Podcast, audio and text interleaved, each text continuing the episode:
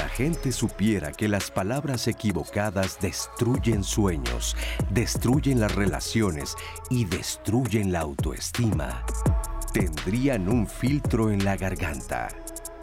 Si no eres capaz de alabar, de engrandecer, de admirar, de amar, quédate con tu boca cerrada.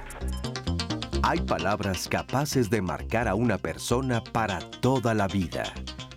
Sin darnos cuenta, usamos frases y expresiones que son hirientes, pero también están las palabras que fortalecen la autoestima. ¿Quieres saber sobre el impacto que pueden tener las palabras en las emociones y el comportamiento de las personas? ¿Sabes en qué fijarte antes de utilizar frases o expresiones que puedan dañar a otros? ¿Cómo tomar conciencia de las consecuencias de lo que decimos? Entonces, quédate con nosotros porque hablaremos acerca del poder de las palabras. Hola, ¿qué tal? ¿Cómo están? Me da muchísimo gusto saludarlos esta mañana aquí desde el Foro de Diálogos en Confianza. Yo soy Cristina Jauregui y como ya escucharon, vamos a hablar del poder de las palabras. Es impresionante lo que una palabra nos puede provocar. Pero aparte a mí me llama mucho la atención cómo muchas veces no nos damos cuenta del poder que tienen nuestras palabras, lo poderosas que son a muchísimos niveles las palabras pueden cambiar completamente el rumbo de una vida. Y lo sabemos porque a veces de niños nos dijeron cosas que nos han marcado para siempre. Pero también hay palabras que pueden ser refrescantes, palabras que nos ayuden a sentirnos mejor, que nos ayuden a estar mejor. Pero también qué tal las palabras que nosotros mismos nos decimos. Esas palabras que nadie escucha, pero que solo nosotros sabemos que están en el interior de nosotros todas estas formas de diálogo, del diálogo interno, pero el diálogo que nosotros tenemos con nuestro entorno es fundamental para nuestro crecimiento. Por eso para nosotros el día de hoy era importantísimo hablar del poder de las palabras. ¿Qué es lo que sucede? ¿Qué tanto nos damos cuenta de que nuestra palabra puede marcar la vida de alguien? Y ese alguien puede ser alguien que amamos profundamente. Así es que quédate con nosotros porque este programa va a ser muy importante para de veras, de veras, yo, sin miedo a decirlo, cambiar tu vida.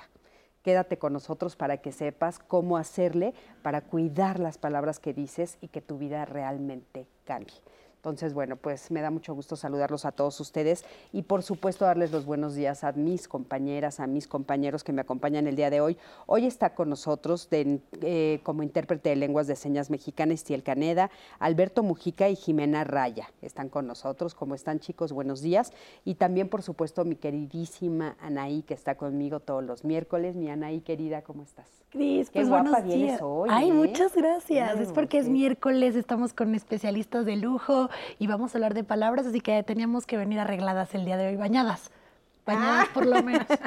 No, pues bienvenidas, bienvenidos a su programa y yo listísima para leerles, para ver todas sus experiencias también, Cris. Claro que sí, bienvenidos a todos. Y bueno, el día de hoy están con nosotros Valeria Villa, ella es psicoterapeuta psicodinámica. Val, ¿cómo estás? Qué gusto tenerte por aquí. Ay, feliz de venir después, una pandemia después y bien bañada. no nos vas a poner en evidencia. ¿Cómo que lo de la bañada?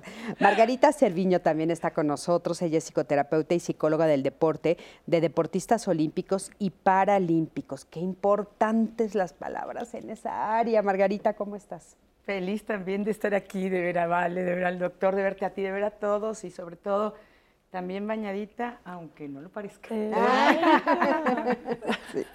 De por fin podernos abrazar. Podernos abrazar.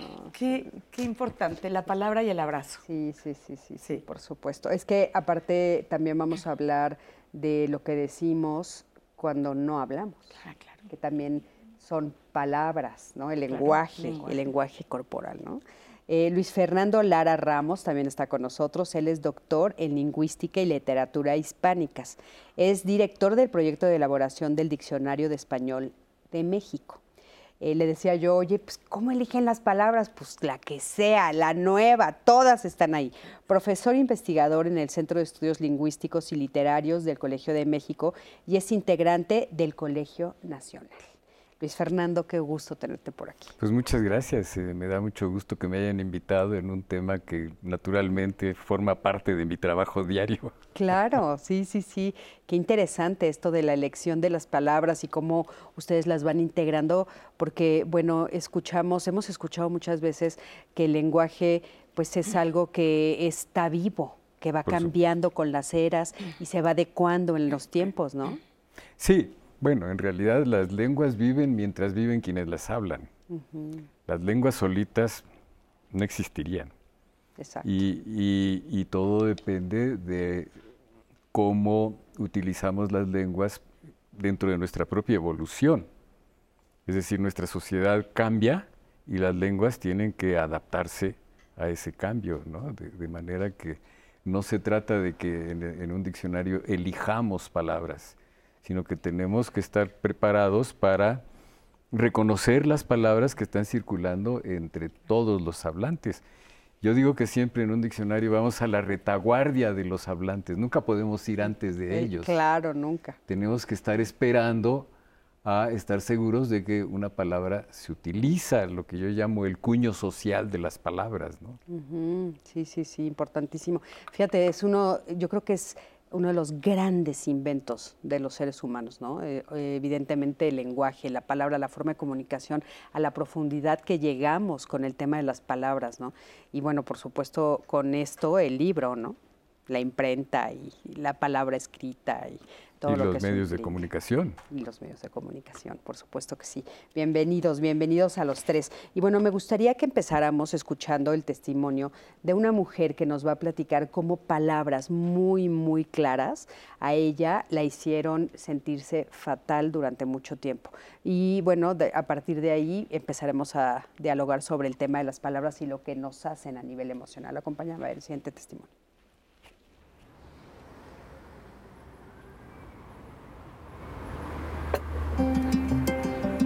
Yo vengo de una familia donde todo el tiempo se usaban groserías para comer, para desayunar, para reunirnos. Digamos que la manera en que se demostraba el afecto era con malas palabras. Y yo crecí así, pensando que, que decir majaderías, tonta, fea, era algo normal. Mi mamá era terrible, era una mujer fuerte y cuando se refería a cada uno de nosotros, casi siempre lo hacía con palabras soeces. Somos varios hermanos, somos cuatro contándome a mí, pero solamente a mí me decía, ay, es que tú eres harina de otro costal. No, a ella no le sirvan tantas enchiladas, ella es harina de otro costal, ella come menos. Yo no había reparado en lo que significaba, pero es muy fuerte. ¿Cómo quieres harina de otro costal? ¿Qué acaso yo no formaba parte de ese clan o de ese grupo? También usaba tonos cariñosos. Por ejemplo, a mí me decía, ay, hijita, qué tonta eres. Ay, hijita, ya ni la muelas. Yo pienso que hasta que crecí, hasta que ya fui una adulta, me daba cuenta cómo me refería a mí misma. Siempre me decía, ah, pero qué tonta, ah, pero qué mensa, y fue mi pareja que me dijo, oye, ¿por qué te dices así? Y darme cuenta que no solamente es la manera en la que me digo, sino cómo me considero. Y sí, me consideraba tonta, me consideraba bruta. Y es que no se da uno cuenta de que las frases que le dicen a uno, aunque las hagan con cariño, porque mi mamá me quería mucho, eso sí lo sé, pero pero sí me marcaron. Me decía que tenía manos de pambazo y uñas de confeti. Y cuando crecí, siempre me sentía avergonzada de mis manos porque eran manos de pambazo con uñas de confeti. Solamente si hacemos una pausa y tomamos conciencia podemos darnos cuenta de que la manera en que nos relacionamos no es linda, porque usamos palabras despectivas que ofenden a los demás y lo oigo en el metro, lo oigo en el pecero. ¿Qué las familias no se dan cuenta?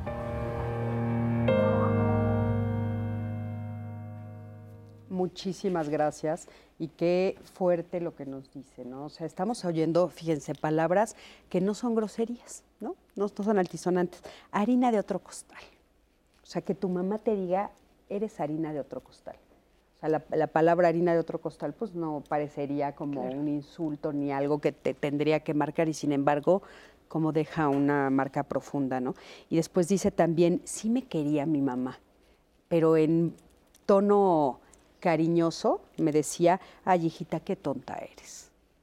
¿De qué estamos hablando? O sea, ¿por qué no somos conscientes del poder que tienen nuestras palabras, Valeria?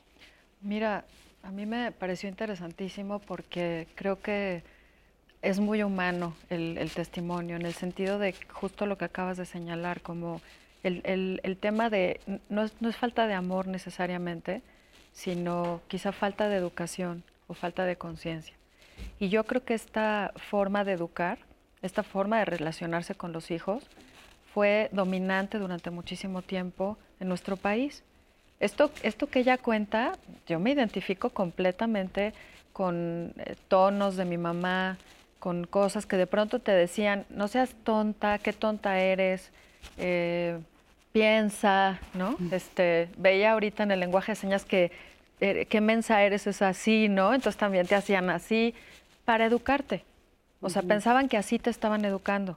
Y yo creo que es muy importante como justamente, ¿no? Como empezar a reflexionar hoy sobre el peso que tienen las palabras, pero que a lo mejor es algo que durante mucho tiempo y muchas generaciones de padres y de profesores, ¿no? Y aparte como en la cultura, eh, pensaba yo, ¿no? Como que hay muchos lugares en donde la grosería ya, ven que dicen que los de Alvarado, Veracruz, este, pues sin groserías no pueden hablar, no se pueden comunicar, ¿no? Sienten como que les están cortando su forma de expresión. Entonces, creo que, es interesante como el tono del que habla el testimonio, las, las expresiones, las metáforas, que son muy agresivas, o sea, harina de otro costal es te excluyo, tú no eres parte, como ella dice, del clan, no eres parte de este grupo, y se lo dijeron tanto que claramente lo internalizó, se le, se le quedó y le parecía normal. Yo también he tenido en, terapia familias que hablan con puras groserías. Es más, una vez llegó una familia donde era una mamá con cuatro hijos varones y un marido, y ella estaba sola en ese clan de hombres que se hablaban a puro fregadazo y eh, usaban una palabra como verbo, adjetivo, adverbio que no puedo repetir aquí, porque es una palabra muy eh, grosera. Y ella realmente venía a consulta justamente por eso, porque, porque la única manera que tenían de comunicarse era con la grosería, ¿no? Entonces, pero creo que también la clave es, pero mi mamá sí me quería. O sea, ella necesita rescatar y probablemente su mamá sí la quería y pensaba que la estaba educando. Sí, qué fuerte eso de pensar que te están educando, ¿no? No, no, muy fuerte, muy fuerte, pero también hay que pensarlo, es que eh, eh, me voy con, con, lo que comentamos fuera de, de cámaras con, el doctor, con Luis Fernando, justo de eh, cómo la misma sociedad, ¿no? la, la, cultura, va, la, la, sociedad, pues va, va, empujando el lenguaje, ¿no? y va, va multiplicando el lenguaje y va, va construyéndolo y va, va dándole significados también. ¿no? Y estos significados aparentemente educativos, ¿no? El, eh, eh, eres muy tontita, eh, bueno, no sirves para esto, no eres tan bueno para esto, tienes dos pies izquierdos, hablando de deporte, por ejemplo, ¿no? Tienes dos pies izquierdos. Todas estas cuestiones que son como tan populares, tan, tan, tan utilizadas en el día a día, que constituyen también una jerga, que constituyen también una forma en donde incluso los mismos adultos dirán, pero si está bien, no hay una reflexión en torno a lo, que, a lo que puede causar en una persona, que, sobre todo hablando de los niños, que todavía no, no tiene una construcción más, para poder, eh, más, más, más amplia para poder delimitar qué significa esa metáfora o qué significa esto, esto que me está diciendo mi mamá con una sonrisa o mi papá con una sonrisa y que al final resulta o puede resultar devastador o no dependiendo, de, dependiendo del lugar en donde se diga. Por ejemplo, en Alvarado, ¿no? En Alvarado seguramente decir, como, como lo dicen, y lo repito por ahí, ¿no? Decir, eh, óigame cabrón, pues es, es, oye, chamaco, ¿no? Probablemente esto sea muy tranquilo, pero si te, si te trasladas a otro lado, a, otra, a, otra, eh, a otro estado, a, otro, a otra familia, esto resulta ser eh, de, mucha alteración también para el niño, como de, mucha, eh, eh, de mucho rechazo, ¿no? De, debo de ser una persona no querida o debo de ser una persona que no represento en esta familia y por lo tanto me están, me están excluyendo, me están rompiendo y me están hablando de una forma tan dura, ¿no?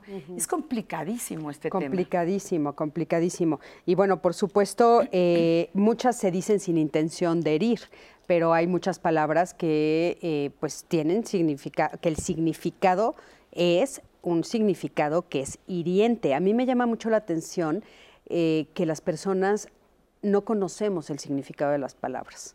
Las decimos sin fijarnos en el significado de las palabras. A ver, quisiera yo tocar dos puntos. Por un lado, discrepo de sus interpretaciones a propósito de lo que dijo esta señora entrevistada cuando le decían que era harina de otro costal, ¿no? Decir que algo o alguien es harina de otro costal quiere decir que tiene unas características diferentes, ¿verdad? Si a mí un estudiante me pregunta eh, algo a propósito de cierto concepto, le puedo responder, sí, no voy a, tratar de él ahorita porque es harina de otro costal. Y no estoy insultando a nadie. ¿no? Eh, en, en nuestra vida a todos en la vida familiar nos han dicho, oye, pero qué tonto eres, o no seas menso, eso no se hace así, o en el fútbol parece que tienes dos pies izquierdos. No dudo que haya casos individuales que les produzcan eh, fuertes conmociones psicológicas, eso no lo dudo, pero la vida social la vida social está llena de momentos de aprecio y de censura. Y eh, muchas veces la censura que recibimos es una censura que nos hace bien. De modo que eh, debemos tener mucho cuidado, desde mi punto de vista, en no empezar a perseguir maneras de hablar que eh, en sí mismas no causan ningún problema y que forman parte de la vida común y corriente, ¿no? Eh, por supuesto, hay, hay, hay maneras de hablar. Yo siempre he dicho que una lengua es como un, gran órgano de catedral. En un, en un, órgano catedralicio, yo puedo hacer que el órgano toque como violín o como piano o como tambor, etcétera tiene una gran cantidad de registros que le dan riqueza a la expresión. Las lenguas son así. Entonces, sí, hay un registro grosero, que por cierto es falso el, estereotipo de los alvaradeños. ¿eh?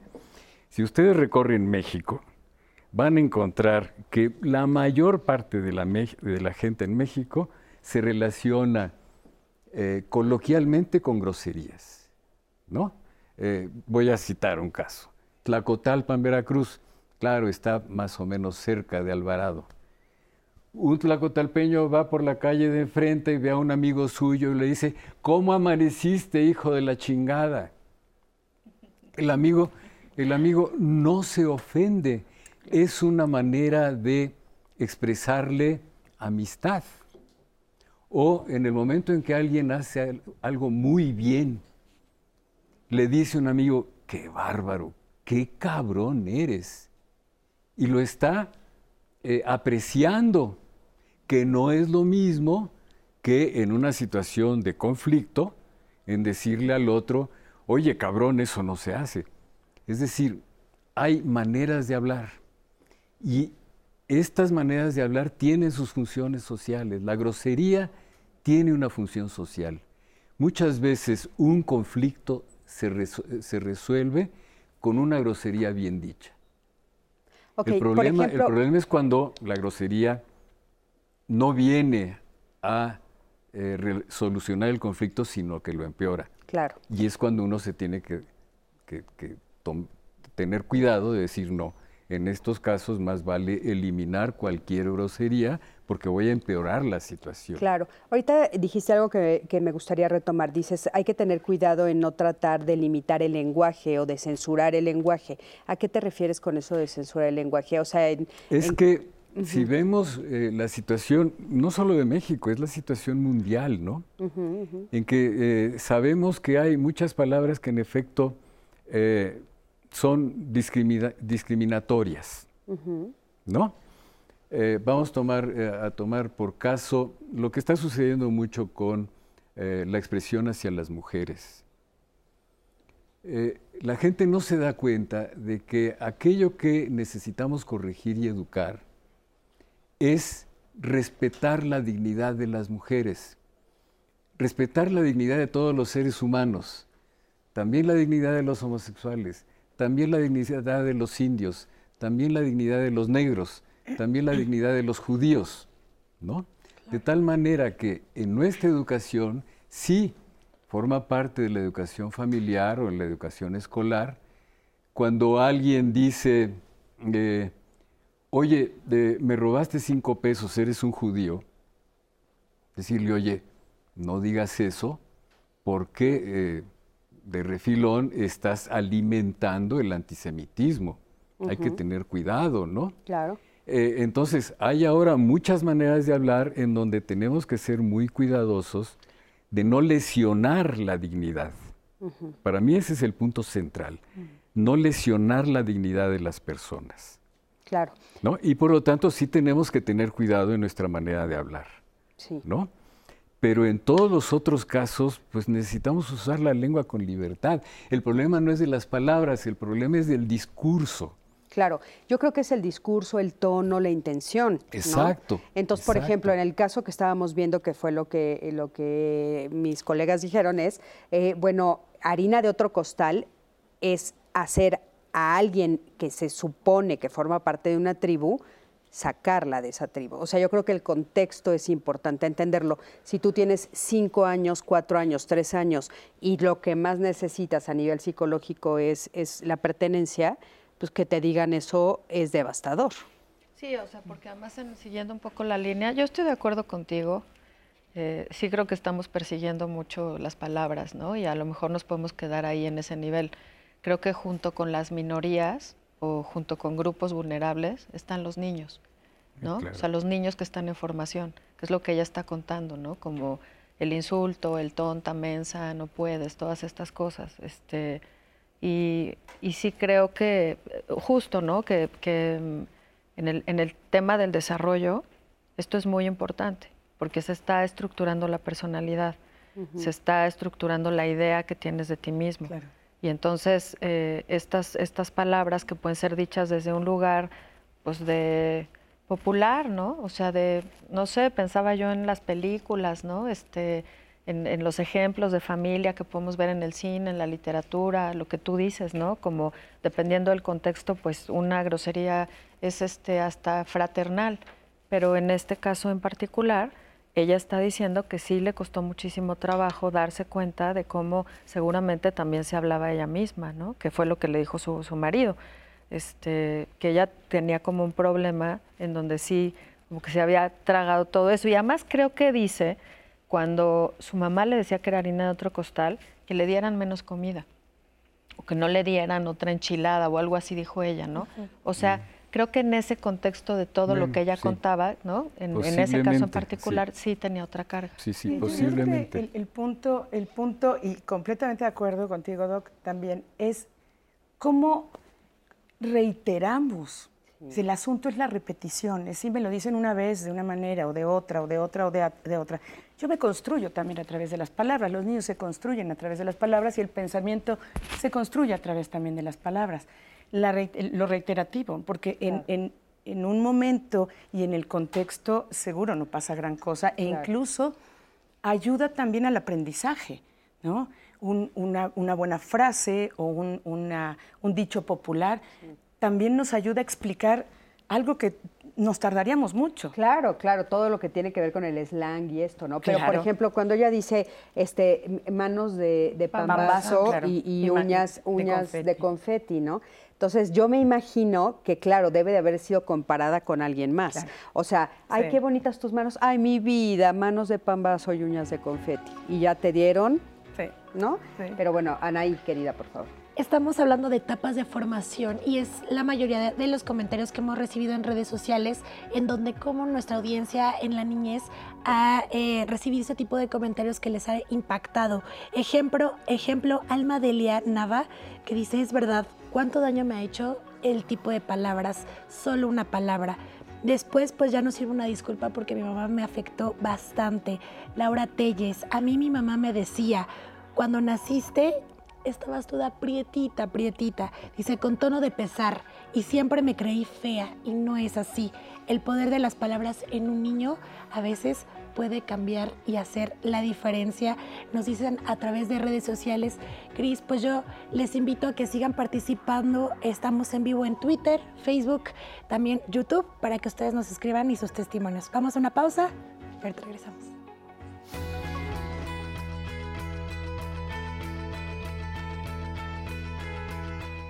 Antes de decir algo a alguien, cuida tus palabras y cómo las utilizas. Es una forma de respeto hacia nosotros mismos y a quienes nos rodean. Ya estamos de regreso a su programa Diálogos en Confianza. Yo les estaba leyendo algunos de sus comentarios antes de la pausa, pero antes de seguir con sus comentarios, porque la verdad creo que les va a dar muchísimo para conversar a los especialistas y a Cris, antes de eso, quiero invitarles a que se conecten el día de mañana porque vamos a estar hablando sobre plataformas para buscar trabajo. Esto es verdad, un poco puede ser algo innovador, complejo, abrumador, porque ya existen muchísimas plataformas digitales en donde podemos poner nuestro perfil, podemos este, hacer la búsqueda de trabajo, etcétera, etcétera. Y la realidad es que radica muchas veces en cómo formamos nuestro perfil, cómo realizamos la búsqueda y reitero, puede ser muy abrumador, complejo a veces, entonces no se preocupen, el día de mañana vamos a estar hablando sobre el tema, así que no se lo pierdan, vamos a estar hablando sobre plataformas para buscar trabajo. Y ahora sí, sobre el tema del día de hoy, las frases eh, que nos han dejado en redes sociales. Añaum, el usuario a través de Facebook, nos dice palabras, un arma letal o una herramienta constructiva está en nosotros. Eh, Cristal dice, super programa, como siempre, les manda saludos a todos los panelistas. Importante conocer el poder de la palabra, comunicarnos de manera asertiva, que esta es una de las palabras que ha sido repetitiva en los comentarios, que ha sido de manera asertiva, es lo que cambia las palabras, dice la audiencia. Em, por otra parte, nos cuenta Hipatía Malbuena a través de Facebook. Las palabras que brindamos a los niños y adolescentes son muy importantes. Hay que hablarles a los niños como queremos que se comporten, nos dice. Punto muy importante. Si apoyamos sus logros y esfuerzos, alentamos y alimentamos su camino para adelante y eso fortalece su autoestima y su potencial personal. ¿De qué sirve eh, truncarlos diciéndole, diciéndoles, eso no se puede, no sueñes en grande, eres un inútil o necio o flojo? Eso solo puede ser el reflejo de la frustración y traumas del adulto, porque así aprendió o le dijeron el adulto y se supone que esto es un aprendido mal, nos dice Hipatía a través de Facebook.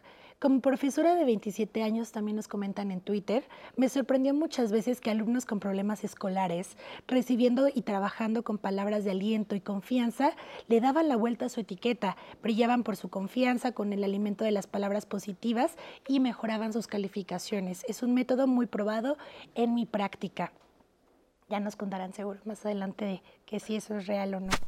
Em, ¿Qué es lo que provoca que afecte tanto? Porque algunas personas sí les afecta y otras no. Nos pregunta Diana Oribio y yo creo que se, nos podemos quedar o anotar esa, pregunta por, por este. Sí, es importante esa pregunta porque qué tanto es verdad que depende de la persona que te lo diga y cómo tú lo quieras interpretar. ¿Qué tanto es verdad eso, Valeria? Creo que sí hay muchas diferencias individuales. Eh, y depende como, eh, no sé, ¿no? Como el tipo de la relación, o sea, cuál es la relación, eh, la personalidad de a quien se lo están diciendo. O sea, creo que sí hay eh, personas como mucho más sensibles que tienen como mecanismos para defenderse un poco más frágiles, o sea, que pueden ser como mucho más sensibles. Hay, hay niños, por ejemplo, que son, son como más eh, rebeldes y entonces dicen, no me importa, desde chiquitos, ¿no? Dicen no me importa, incluso si les pegan, dicen pégame más, no me duele. O sea, que tienen como esta, una personalidad como mucho más de defenderse, como más fuerte, ¿no? Y más autoafirmada, pues a veces incluso constitutiva, porque yo creo que sí hay una parte biológica de quiénes somos y toda la otra parte de lo contextual, ¿no? Entonces, eh, sí creo que depende quién te diga las cosas, que era lo que estaba diciendo Luis Fernando. Este, si te dice tu mejor amiga mensa, este, y así se llevan, pues cabe, ¿no? O sea, no, importa.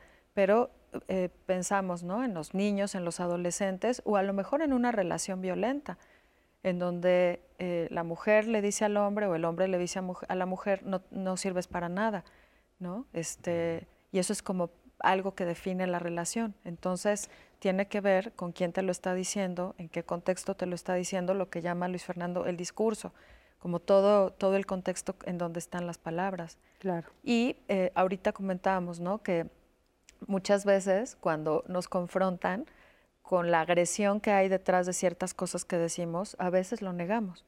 O sea, muchas veces decimos, no fue mi intención, no te quise hacer sentir mal, lo digo porque te quiero, lo digo porque me preocupas, eh, lo digo para que te des cuenta, o sea, una cantidad de justificaciones para encubrir la agresión que definitivamente hay detrás de ciertas expresiones, ¿no? Pero bueno, sí, como que tiene mucho que ver con cada caso en particular. Claro, importantísimo. O sea, tiene que ver con la fortaleza emocional que cada quien tiene. Sin duda, y, y cómo, interpreta también el, el, que recibe la palabra, cómo la interpreta, ¿no? Eh, se han hecho algunos estudios muy interesantes en, Argentina, por ejemplo, se hicieron en la Universidad de San Andrés, estudios que, refieren que el, eh, la palabra directamente, en milisegundos por supuesto, no es interpretada en la zona del lenguaje, en la zona en donde, en donde se va a, codificar el lenguaje, sino pasa también por la gestualidad. Entonces, una palabra que puede ser hermosa o que puede ser eh, incluso, incluso el significado de la misma palabra puede ser muy agradable, muy, muy atractivo, la, eh, eh, el gesto y la interpretación que hace la, persona que la recibe está, eh, está pasa, pasa, a través también de la gestualidad. Ah, qué bonito que lo hiciste, Por ejemplo, cuando decimos, mira nada más, ¿eh? muy bonita tu conducta, que en realidad estamos diciendo lo contrario. Claro. gestualmente estamos diciendo, este, acabas de hacer algo que está muy mal, ¿no? Entonces la congruencia también en donde nosotros podemos pensar en qué estamos diciendo y cómo lo estamos diciendo, que son que es un proceso muy complejo porque es rapidísimo, necesitamos trabajarlo, porque sí impacta. Oye, ¿qué tal estas personas que van caminando, como dices tú, diciendo palabras bonitas y cortando cabezas? Por ejemplo. ¿No? O sea, es terrible. que dices, de repente cuando termina el discurso dices, espérame, ¿Qué, pasó? ¿Qué pasó aquí? O sea, ¿qué pasó? Siento algo que me duele, que no me está gustando, que, ¿no? que está fuerte. Y a mí otra eh, pregunta que me gustaría hacerles es, ¿realmente lo hacemos sin intención de herir? No siempre. Ah, muchas veces tenemos toda la intención de hacerlo. Toda la intención de que la otra persona reciba un bloque de hielo encima. Por supuesto que sí. Inclusive aunque somos mamás. No importa, pues tu hijo también te cae mal en algún momento. Claro, te harta. Claro. Y entonces le dices cosas que Para fregártelo. Pues claro. No para educarlo. después te arrepientes. Pero en el arrepentimiento también la palabra tiene que ser explicada. Creo que te lo dije porque estaba muy molesta y cuando estoy molesta digo cosas que tienen una carga que te pueden molestar. Te lo dije sin intención, se lo decimos a los niños. ¿no? Te lo dije sin intención. ¿Qué significa intención para los niños? A lo mejor el niño ni siquiera sabe lo que significa intención. Claro. Ah, pues está bien, pero yo ya recibí el batazo en la cabeza, ¿no? Claro, y ya me, hizo sentir fatal. Por supuesto, y si hay intención, obviamente que sí la hay. Cris, sobre eso hay un comentario que yo creo que va a causar polémica antes de que me lo respondan, pero es Eusebio Suárez eh, nos dice, soy responsable de lo que digo, no de cómo los demás lo interpreten. Las palabras tienen solo el significado que nosotros le damos, también podemos quitarle ese significado o, recuadrarlo está en nosotros y no en las, las personas que emiten la palabra. Antes de que me respondan los especialistas y que nos diga también Cris qué opina sobre esta opinión, vamos a ver también lo que ustedes comentaron en redes sociales en la cápsula porque les preguntamos cuáles eran esas palabras que les han marcado y cómo les afectó. Vamos a verla y ahorita regresamos para leer este comentario. Al preguntar en nuestras redes sociales, ¿tienes alguna palabra que te haya marcado en tu vida? ¿Cómo te marcó? Estos fueron algunos de los comentarios que recibimos. Arroba Godiamond. Para bien, lo de uno, uno. Nada es para siempre. Lo que no hagas por ti, no lo hará nadie. Jessima Gandhi, eres una tonta. Nadie te va a querer por ser una persona gorda. Ay, para todo lloras. nunca vas a lograr nada. Y muchas palabras más. En su momento me causaron mucho dolor. Creí que era verdad.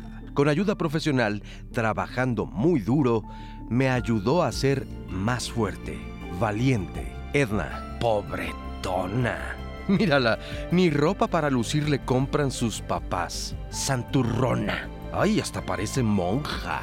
Su uniforme está usado y roto. Nunca quise tener una hija como tú, con ese carácter horrible, como el de tu padre. Me has decepcionado totalmente como hija. ¡Ay! Mírala, pobre diabla. Juan Hernández, si no trabajas en una empresa, eres un fracasado. Si no ganas mucho dinero, eres un fracasado. Si no tienes una carrera profesional, no eres nadie en la vida. Y si no viajas, no has vivido. María Elena Alzate Varela. Sí creo en el poder de las palabras. Un día, mi papá me dijo, nunca dejes de hacer por nadie lo que tanto te gusta, ni por mí y se lo voy a agradecer toda la vida. Anaí Zapata. Mi familia me ponía apodos y me afectó en mi seguridad. Siempre me sentía fea, flaca. Nunca me sentía bien. Fíjense, ¿no? Todo lo que nos están diciendo del poder de las palabras, o sea, lo que una palabra los hacía sentir, pero antes de escuchar esto, que les agradecemos muchísimo que respondan a las preguntas que les hacemos en redes, estaba leyendo Anaí que eh, una persona decía, no, o sea, son las palabras no, no, sino es la interpretación que cada quien le damos, ¿no? Es correcto. ¿Qué, podemos decirle a esta persona? Bueno, claro, eh, toda palabra, absolutamente toda palabra tiene tres caras. La cara que más nos interesa porque es la que nos permite construir pensamientos, etcétera, es la cara referencial. Cuando decimos gato, ¿a qué nos estamos refiriendo? Nos estamos refiriendo a un animal doméstico que tiene ciertas características y esa es la cara referencial de una palabra. Las palabras también tienen una cara sintomática, es decir, que da síntomas de quién está hablando. Eh, digamos, si yo digo mucho, entonces la gente puede pensar que debo ser del occidente de Chihuahua o de Sonora. Y eso está dando síntomas de quién soy yo. Pero tiene una tercera cara, que es, es, la cara apelativa, que es el efecto que causa sobre los demás.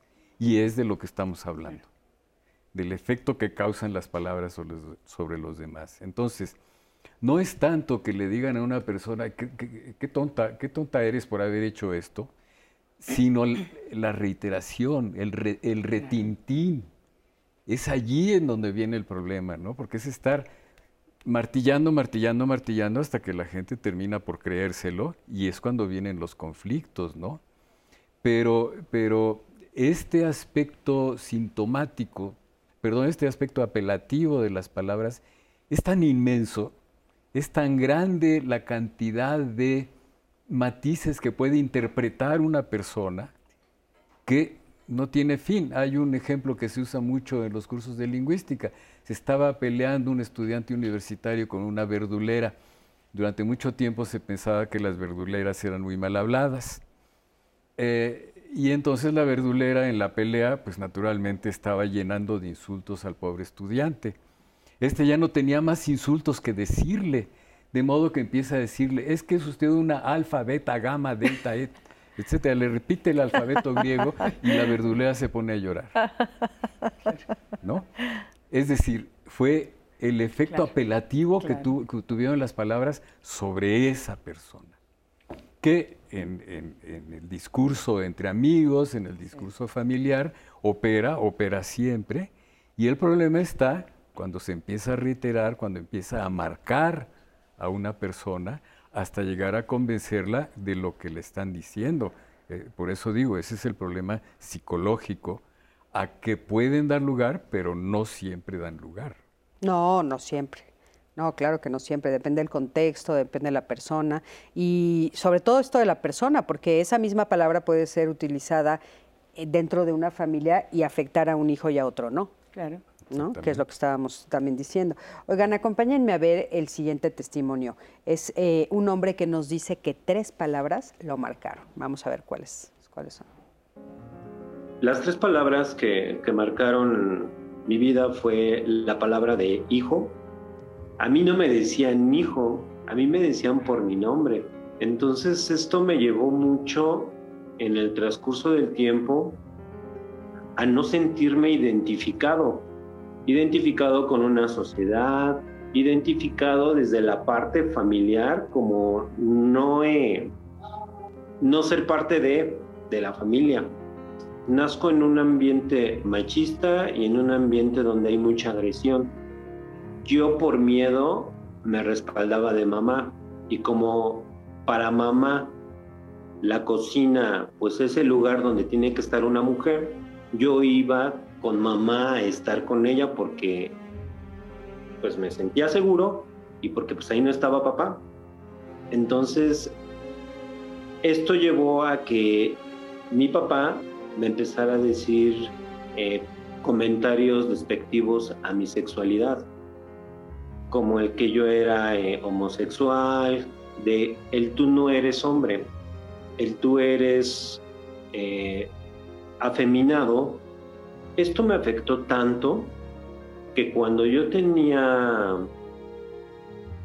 14, 15 años, entro en una confusión de definición de género de decir qué soy. Y la otra palabra que marcó mucho mi vida es no hay dinero. Esta palabra fue como de no te lo mereces, como que marcó y limitó mucho al día de hoy querer disfrutar o permitirme disfrutar. Las circunstancias de, de, mi vida me han llevado a, a buscar como que la parte de la ayuda de quererme no sentir así, y en terapia pues empiezo a trabajar esta parte de mi aceptación y de mi reconocimiento como lo que el día de hoy soy, ¿no? Y pues bueno, otra de las cosas es pues trabajarlo con, con, con mi raíz, que son pues, mis padres, ¿no? E, empezar a trabajarlo pues me ha llevado mucho a liberar, a liberar este dolor, a liberar el cómo me siento. Y empiezo a aceptar también la parte femenina que pues tengo, y pues me puedo permitir el día de hoy hasta ponerme una camisa rosa, ¿no? Y no me hace ni más hombre ni más mujer. Muchísimas gracias por este testimonio y me llama mucho la atención porque él dice la palabra que más me afectó y dice la palabra hijo, pero realmente una palabra que nunca se le dijo. Entonces, también cómo afectan eh, las palabras que no se dicen, cómo afecta la ausencia de algunas palabras, ¿no? Eh, y el efecto que tienen. Y no sé, inmediatamente me, conectó con Harry Potter, que me parece que es un ejemplo muy poderoso. Cuando él llega, los que conocen, es un, eh, un cuento impresionante de un mago, para los que no saben, creo que casi todos sabemos, pero cuando él llega al principio del mundo de la magia y él empieza a decir el nombre de, este eh, el innombrable, ¿no? Es que no puedes, no digas ese nombre y él sí decía, este, se me fue cómo se llama, Voldemort, Voldemort ¿no? Entonces él decía Voldemort, Voldemort. Y, y, la gente le decía, no lo digas porque aparece, no lo digas porque se vuelve real, no lo digas, ¿no? Fíjense, o sea, también la ausencia de palabra tiene algo poderoso, ¿no? Sí, desde luego. Me, siento un poco como, como, como machacando las palabras, como machacando el lenguaje, como que siento que, que, de pronto estamos en, un, mm. en una línea muy, muy de cuida, cuiden, cuiden, cuiden, cuiden, cuiden. Porque también decimos cosas bien bonitas, también decimos cosas bien padres y las combinamos con las otras. Y creo que el punto, el punto es justo esto. ¿Qué decimos? ¿Cómo lo decimos? ¿Para qué lo decimos? Hay que pensar un poquito, un poquito.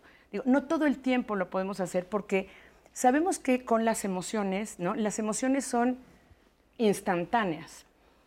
Y si no tenemos un buen entrenamiento, lo más probable es que digamos cantidad de cosas y después digamos también, perdón, es que lo dije sin pensar. Y la verdad es que en muchas ocasiones decimos sin pensar. Vamos a retrasar un poquito ese decir sin pensar y entonces pensar un poquito en qué, qué podemos hacer para que no solamente las personas se sientan muy bien, sino tú te sientas tranquilo con lo que tú estás diciendo también. ¿no? Creo que esto, esto es importante. Y la otra es que creo que no hay nada innombrable, todo tiene un nombre. ¿No? El, innombrable, alguien que nos, que nos cae mal. Los ex o las ex son los muertos o los difuntos o los tal y tal, y ya ni el nombre lo decimos. No digas esa palabra porque parece que no, que se nos va a caer el mundo, aquí se va a caer todas las lámparas y va a ser una cosa terrible. ¿Cómo le damos estas connotaciones incluso mágicas? De poder, de mágicas. Y, la palabra también es muy generosa. Claro, claro. Incluso dar un buen regaño o utilizar una palabra grosera, digamos, ¿no? una palabra eh, altisonante, por ahí lo dirán, pues es, muy relajante. Es que estás en una reunión tensísima en donde todo el mundo está muy, ¿no? Muy, muy, casi sin respirar y que, alguien diga una buena palabrota es para carcajearse. A todo el mundo relaja también. Exactamente. Pero ¿cuál es el punto aquí? Es vamos a pensar tantito, ¿no? Creo que vamos a pensar tantito en que las palabras tienen muchísimos colores, lo decía también el doctor, ¿no? Tienen muchos colores y yo estoy de acuerdo, pero sí tienen este poder de afectar, pero de afectar en negativo y en positivo. Ah, claro, por supuesto. Sí, sí, sí. vamos, es que de pronto me sentí como, está terrible, mejor ya no hablo, ¿no? Eh, ¿Qué tal, que, ¿Qué tal que empezamos a balancear?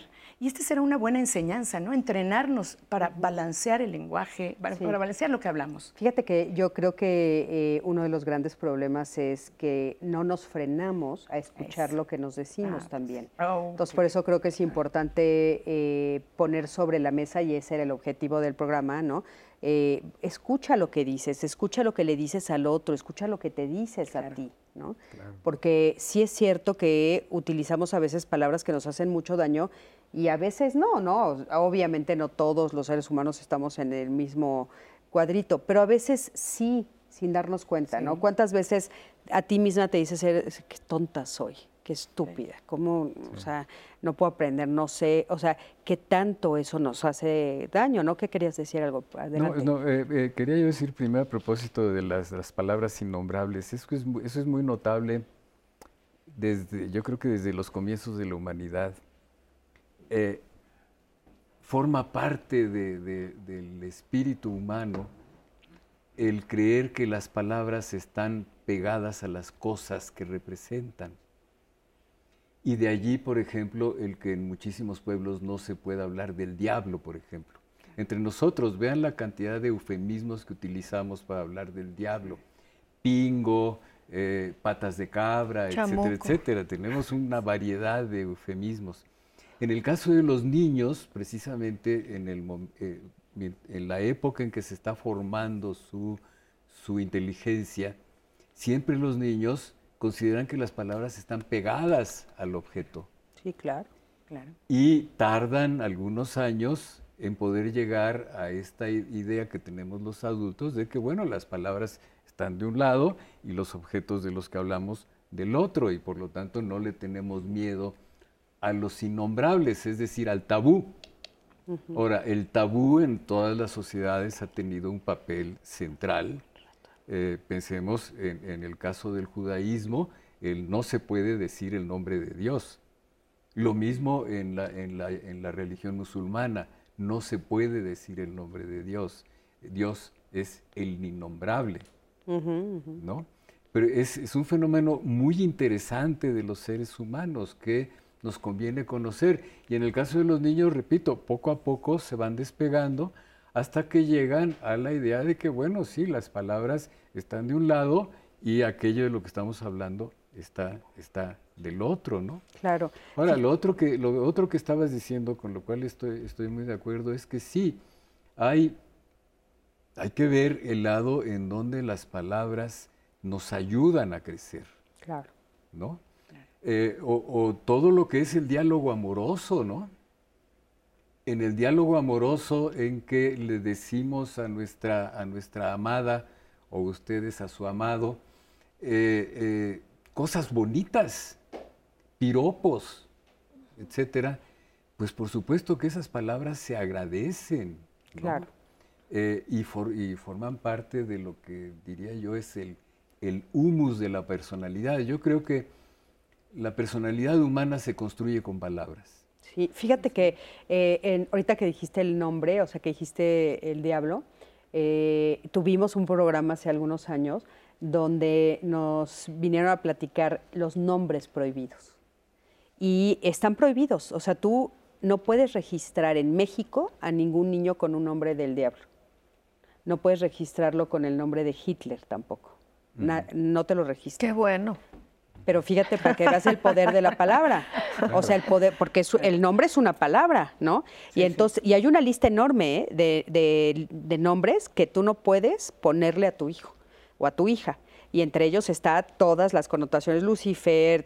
No, yo me reía porque les decía después de ver el, este, la serie de Lucifer de Netflix, pues ya quieres ponerle Lucifer, de lo bonito que está ese Lucifer. Lucy. Lucy, ¿no? ¿Quién sabe si puedan ponerle Luzbel? No, no se puede. El ángel. Oye, eh, yo estaba pensando en, en mi quehacer y en lo innombrable en la terapia.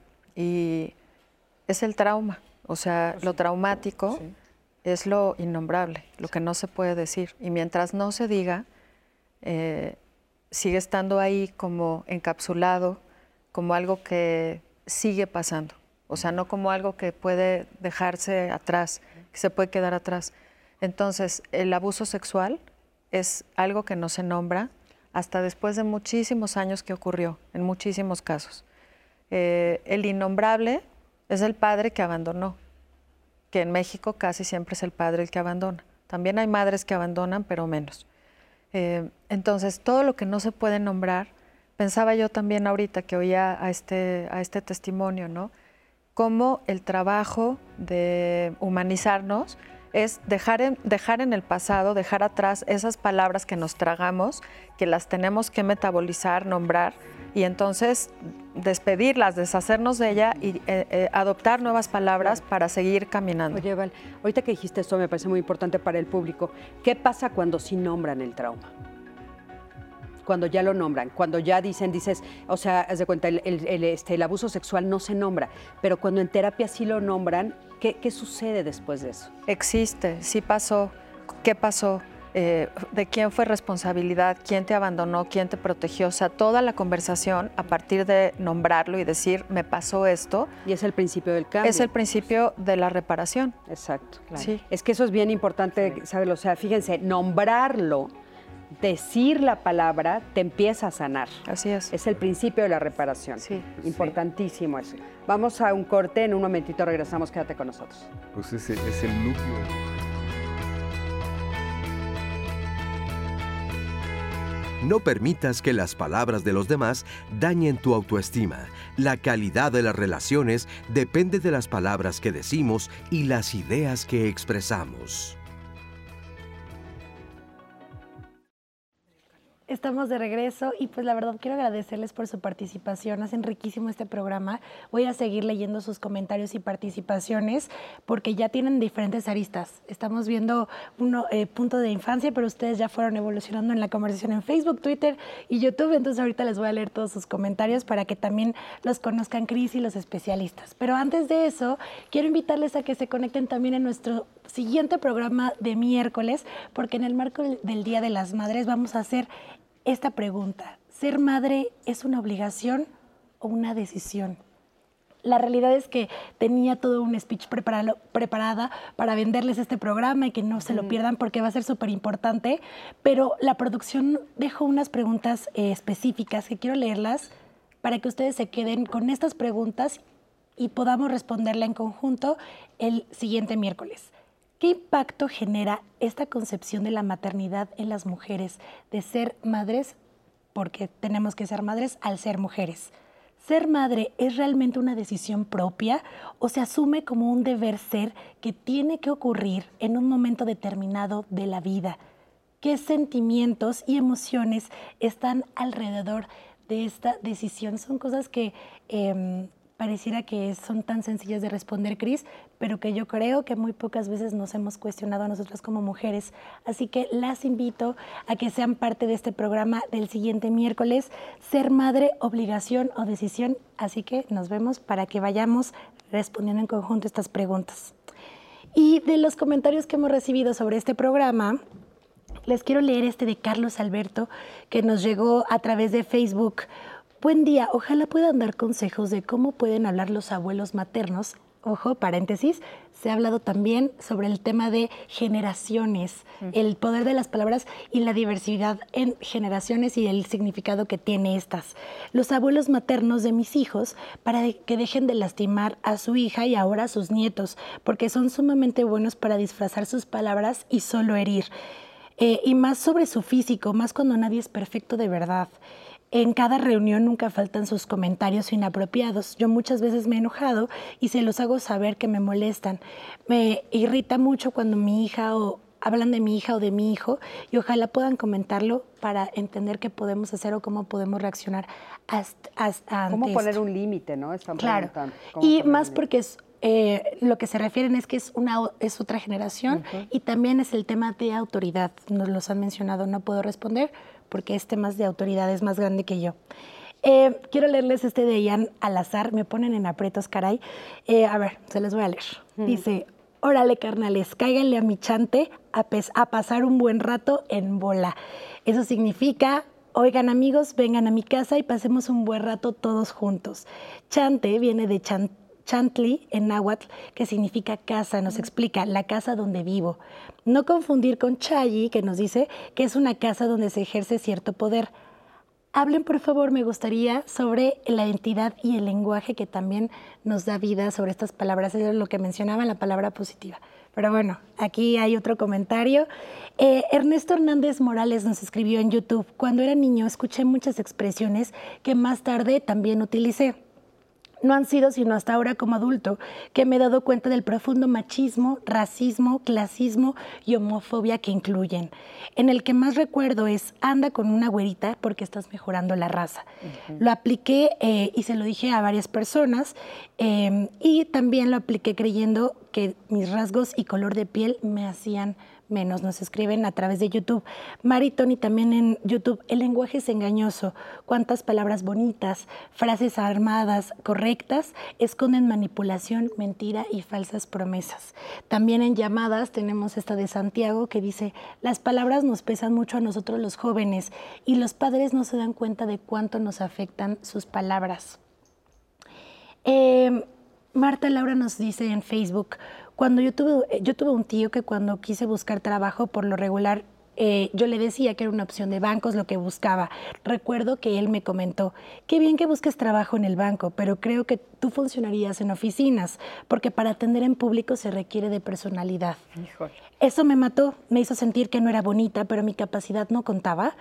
Yo nunca le hice comentario alguno porque para variar eso no está permitido porque él era mi tío. Ok, eh, yo creo que podemos retomar lo de las generaciones, ¿no? Antes de que lo, eh, lo retomemos, Cris, porque también mencionabas antes en, bloques pasados la importancia de estas frases o palabras la comunicación no verbal, que también impacta y que también hemos recibido comentarios sobre eso. Eh, Jorge Galindo nos habla sobre el tema y yo creo que regresando tenemos que hablar también de eso y de la generación. Claro que sí, adelante. La comunicación no verbal es una dimensión eh, yo diría, poco atendida y poco apreciada en términos generales.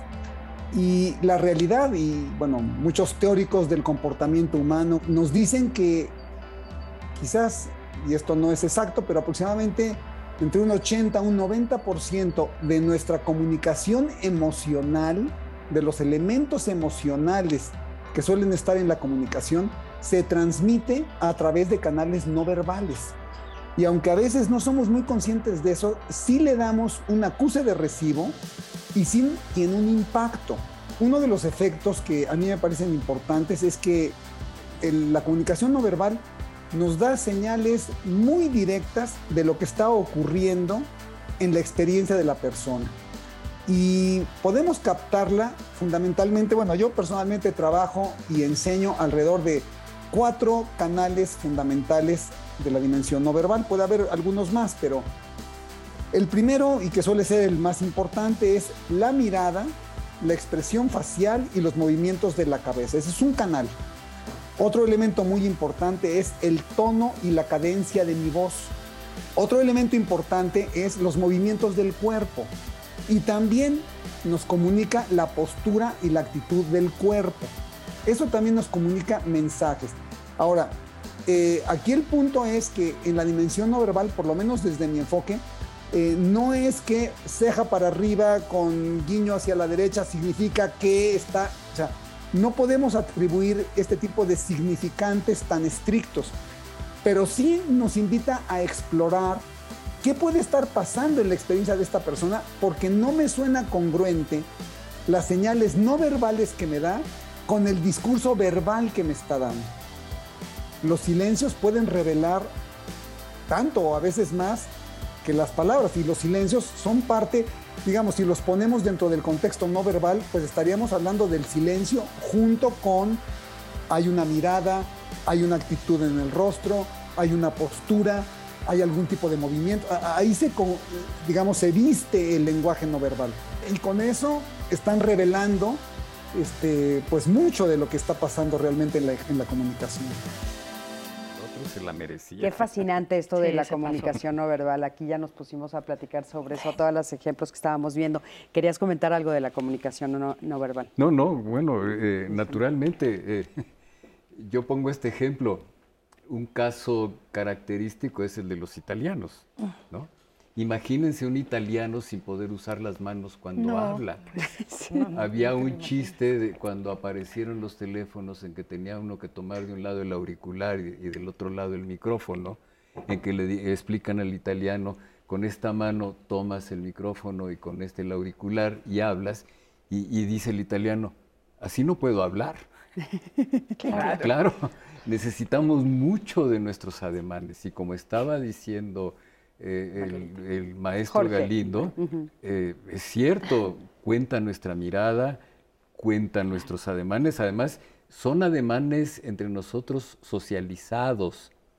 Los, los ademanes que, que, utilizamos los mexicanos son relativamente diferentes de los ademanes que utilizan los argentinos o que utilizan los españoles, no digamos estadounidenses, franceses, etcétera. Son ademanes socializados. Eh, en la posición del cuerpo, por supuesto, en el momento en que uno se empieza a echar para atrás, lo que está señalando es, me quiero separar de aquello de lo que están hablando. Cuando uno se echa hacia adelante es que quiere participar más, etc. Eh, va, ligada a la, comunicación verbal, por supuesto que sí. Esto que decías de las miradas, ¿no? O sea, yo puedo estarte diciendo, me caes perfecto y con la mirada te estoy barriendo. Por supuesto. Por supuesto, y esto, eh, esto genera también un discurso y un ir y venir de un lenguaje no verbal y verbal que puede ser realmente una guerra. En las parejas esto, esto es clásico, y alguien tiene que parar, ¿no? Alguien tiene que darse cuenta y ojalá que aquí con este programa podamos darnos este, este, espacio, este momentito para decir, ah, caray, creo que sí me estoy metiendo en esta comunicación difícil. Claro. Que después ya no sé ni cómo desenredar. Exactamente. Ahora con las miradas también podemos lastimar. Sí, claro. Dicen que el amor no se puede fingir y el amor se ve mucho en los ojos. Y claro, en todo el lenguaje, ¿no? Verbal eh, y no verbal. En las parejas, ¿no? Estar de brazos cruzados. Este, pensaba yo en el dedo acusador, que es esa cosa que uno nunca debería hacer. ¿no? O sea, fíjate que no, ya, estás amenazando, estás regañando, estás haciendo muchas cosas que tal vez no quieres, pero traes allá una regañona adentro. Retomando el tema de lo generacional, ¿no? Las diferencias entre generaciones, yo lo veo muchísimo entre mis pacientes jóvenes, mujeres de 30, con sus mamás, eh, y entonces las mamás de ellas les parece muy natural decir, ay, mijita, estás flaca, flaca, preciosa. Estás más bonita que nunca porque estás flaca. Ay, mijita, este, la, la niña, ¿no? Digamos, la tercera generación, la nieta. Ay, este, fulanita es igualita a tu hermano. Tiene eh, las piernas largas y, y va a ser alta como él ay, pobrecito, es morenito el otro bebé, ese tipo de cosas. Y entonces mi paciente de 30, eh, feminista, este, con esta, como con otra conciencia, ¿no? Porque creo que hay una conciencia, hemos adquirido una conciencia de todo esto que decían también, de cómo el lenguaje puede ser racista, clasista, discriminatorio, sexista, eh, sin respetar la dignidad de las personas, ¿no? Como decía Luis Fernando que eso es lo más importante, ¿no? Creo que la pregunta siempre es, ¿esto que voy a decir respeta la dignidad de los otros? Es una cosa absolutamente fundamental, en donde quizá todos nos podemos poner de acuerdo. Y entonces hay un pleito entre la hija y la madre, y entonces la hija se va enojada de la casa porque su mamá le dijo morenito al bebé y le dijo a la otra que era bonita por flaca, y entonces se va porque piensa que eso que dice su madre está lastimando a los niños, y ella no quiere que sus hijos tengan esa influencia me parece que requiere un montón de conversación, que requiere tolerancia y que hay que hablarlo.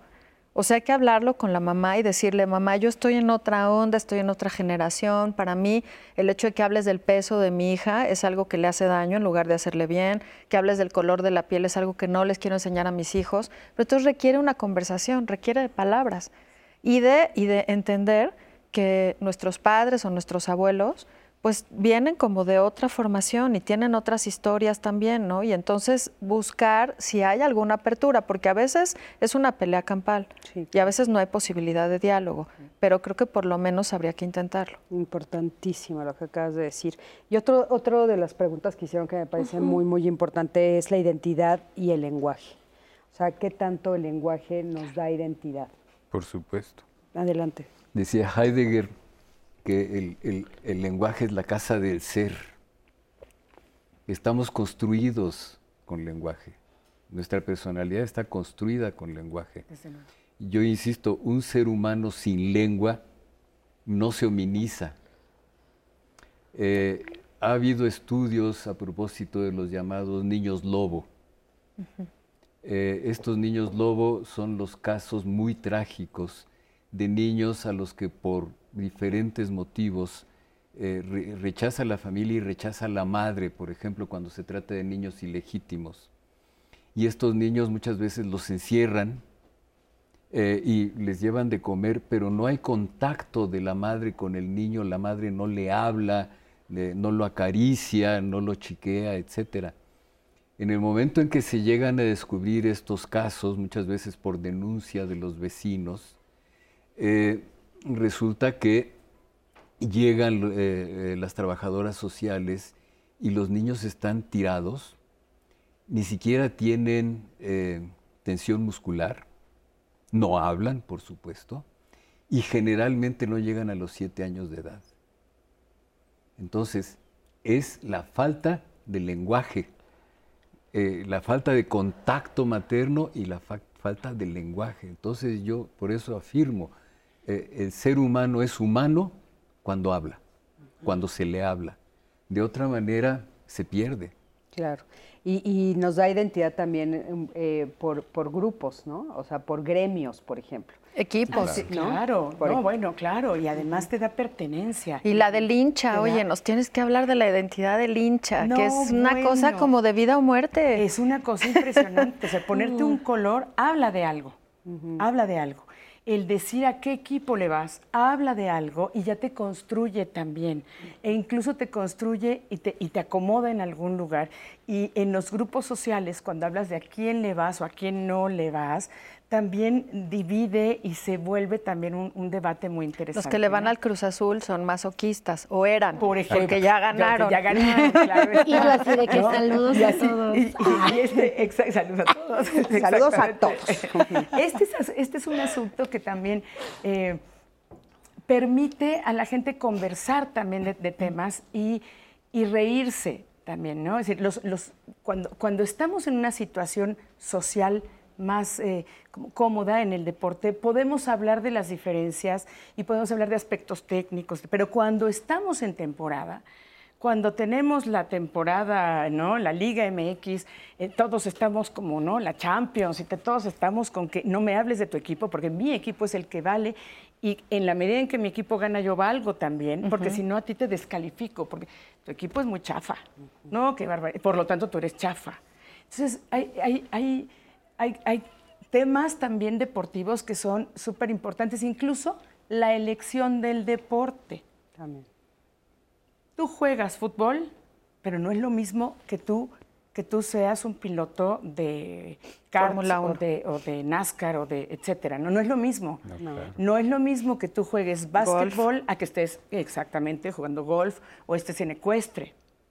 Claro. Oye, y también crean un lenguaje propio. No, por supuesto porque se ocupan también los términos propios del, eh, técnicos del deporte y a partir de ahí construyen su, propio, su propia identidad.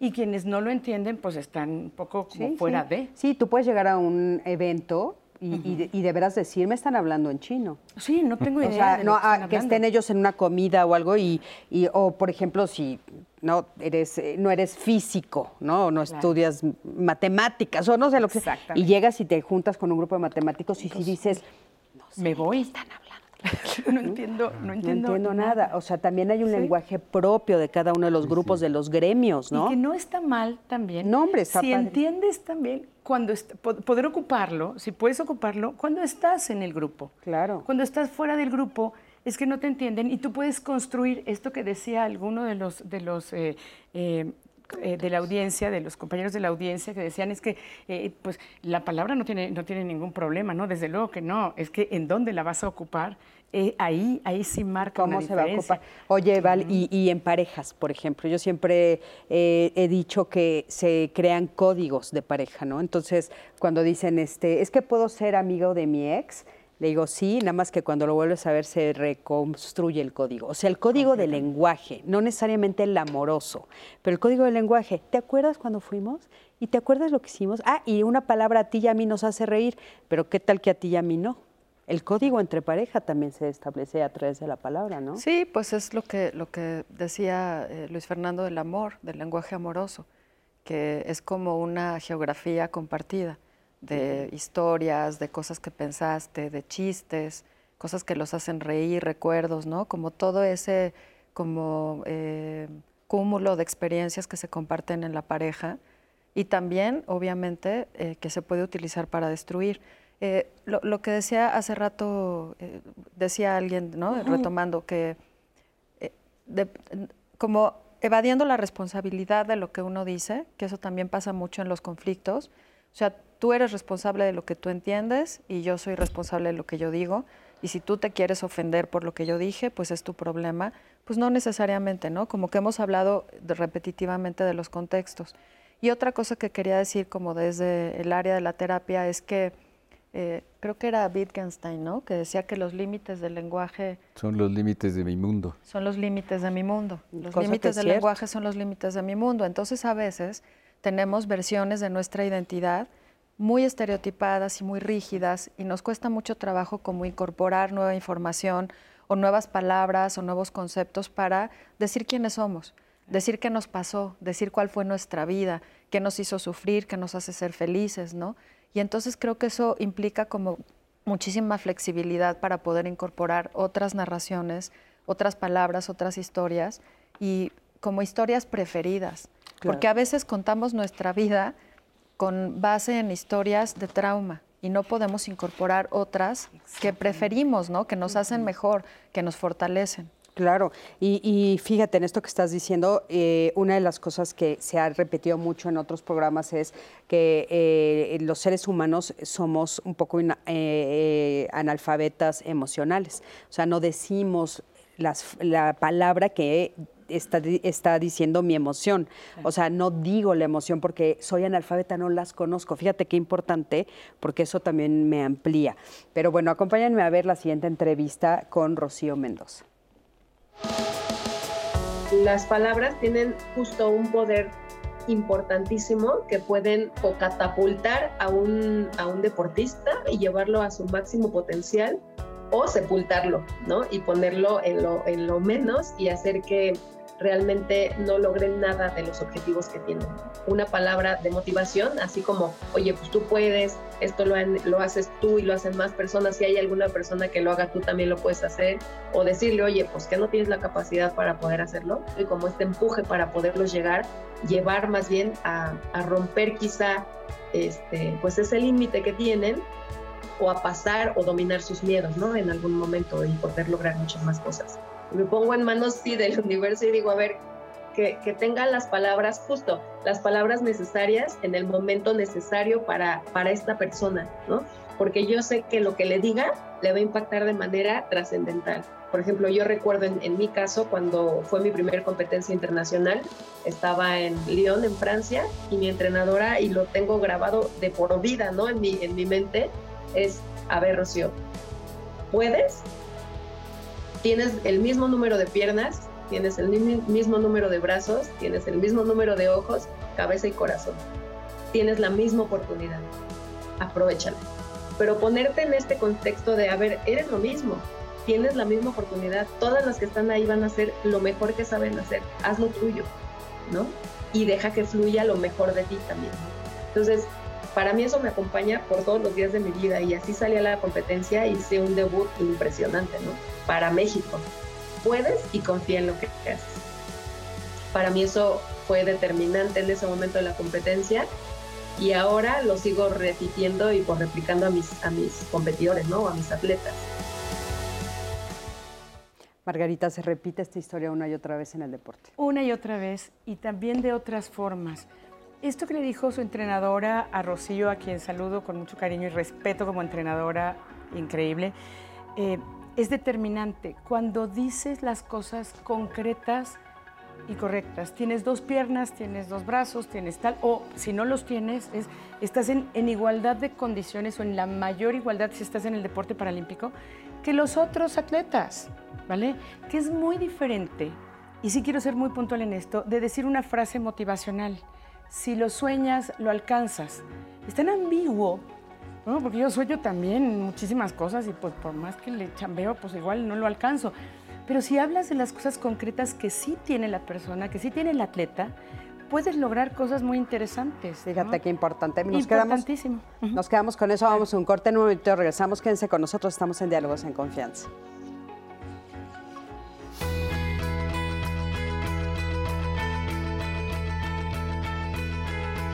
Tú puedes quitarle el poder a las palabras hirientes. Respira antes de responder y reaccionar. Es una práctica sencilla que puede generarte beneficios.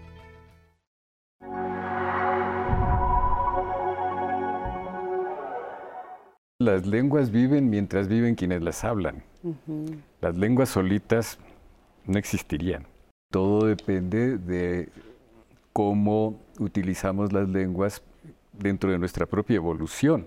Nuestra sociedad cambia y las lenguas tienen que adaptarse a ese cambio. Siempre en un diccionario vamos a la retaguardia de los hablantes, nunca podemos ir antes de ellos. La sociedad pues va, empujando el lenguaje ¿no? y va, va, multiplicando el lenguaje y va, va construyéndolo y va, dándole significados también. ¿no? Aparentemente educativos, ¿no? El, eh, eh, eres muy tontita, eh, bueno, no sirves para esto, no eres tan bueno para esto, tienes dos pies izquierdos hablando de deporte, por ejemplo, ¿no? La vida social, la vida social está llena de momentos de aprecio y de censura. Hay maneras de hablar y estas maneras de hablar tienen sus funciones sociales. La grosería tiene una función social. Muchas veces un conflicto se, se resuelve con una grosería bien dicha.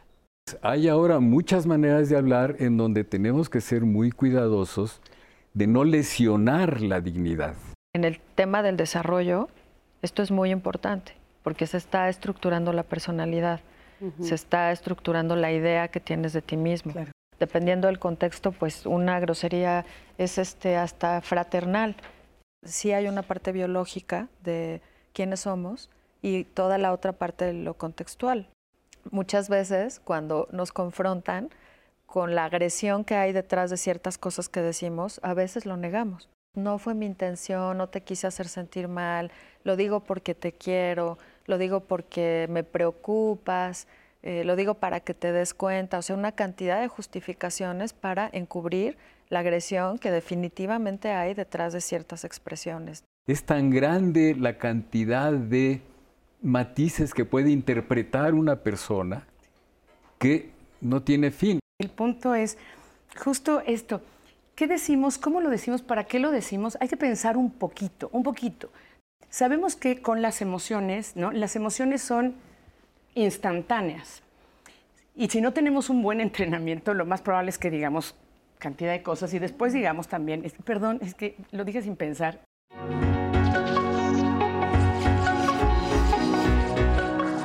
Se desconoce cuándo aparecieron las primeras adivinanzas, pero las hay en casi todas las lenguas.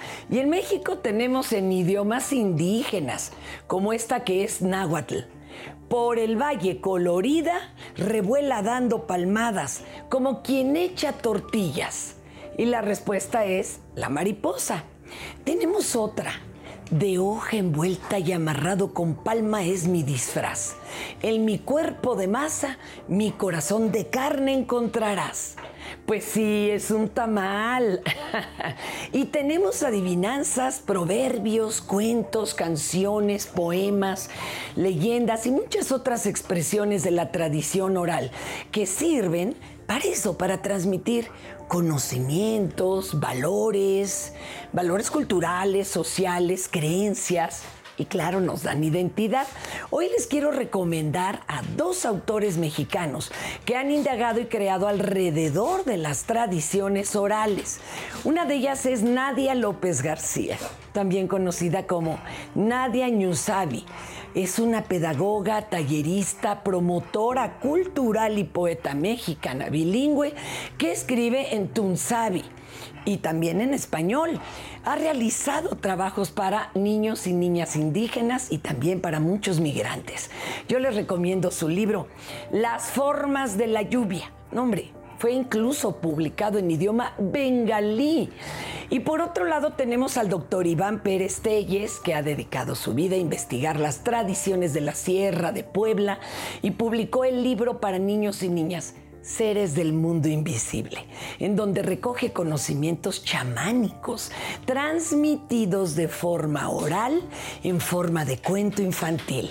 Las tradiciones orales no solo nos dan identidad, como ya señalamos, también mantienen viva una cultura y claro, nos alimentan el alma. Para Diálogos en Confianza, Fernanda Tapia. Muchísimas gracias, mi Fer. Oigan, y bueno, pues, ¿cómo podemos aprender a ser más asertivos cuando nos referimos a los demás?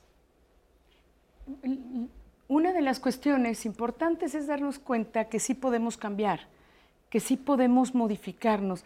Eh, generalmente también parte del lenguaje es, ya soy así, así lo aprendí.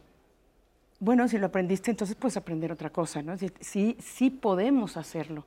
Y la primera es darte cuenta, darte cuenta que sí puedes hacerlo y que quieres hacerlo y que te interesa hacerlo. No se trata de una justificación como el así he sido toda la vida, mis abuelos así me educaron, mis padres o mi tal, sino hoy yo, yo estoy aquí en este punto, en este, en este momento con mis amigos, con mi familia, con mis hijos y puedo hacerlo mejor si, si, lo, puedo, si lo puedo desear ¿no? y lo puedo trabajar. Es mucho más sencillo que lo podamos lograr, ¿no? darnos cuenta que sí, las palabras son un arma muy poderosa. Importantísimo. ¿Y cómo podemos protegernos de las palabras que nos dicen, Valeria? Mm, híjole. Porque habrá muchos que nos están viendo y, que, y otros muchísimos que no. Y entonces, bueno, ya entendí que las palabras me pueden lastimar. ¿Cómo me puedo proteger cuando hay otro que las dice y busca lastimar? Sí, yo, yo creo que es, es un tema delicado porque, bueno, pues vivimos en sistemas eh, de los cuales somos parte y en donde es muy difícil sustraerte de los mensajes, ¿no?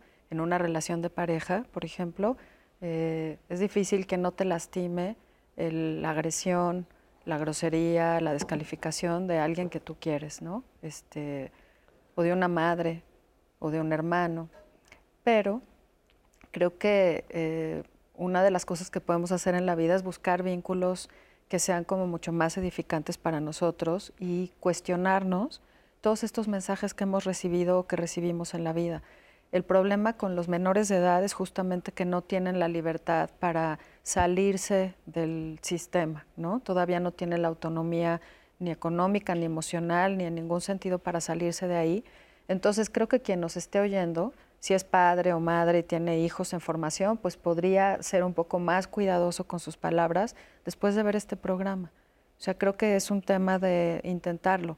Eh, y, creo que una forma, como en la vida adulta, de protegerse de esas eh, versiones que nos han dado de nosotros, pues es cuestionarlas, es preguntarse de dónde vienen, por qué mi mamá hablaba de esa manera.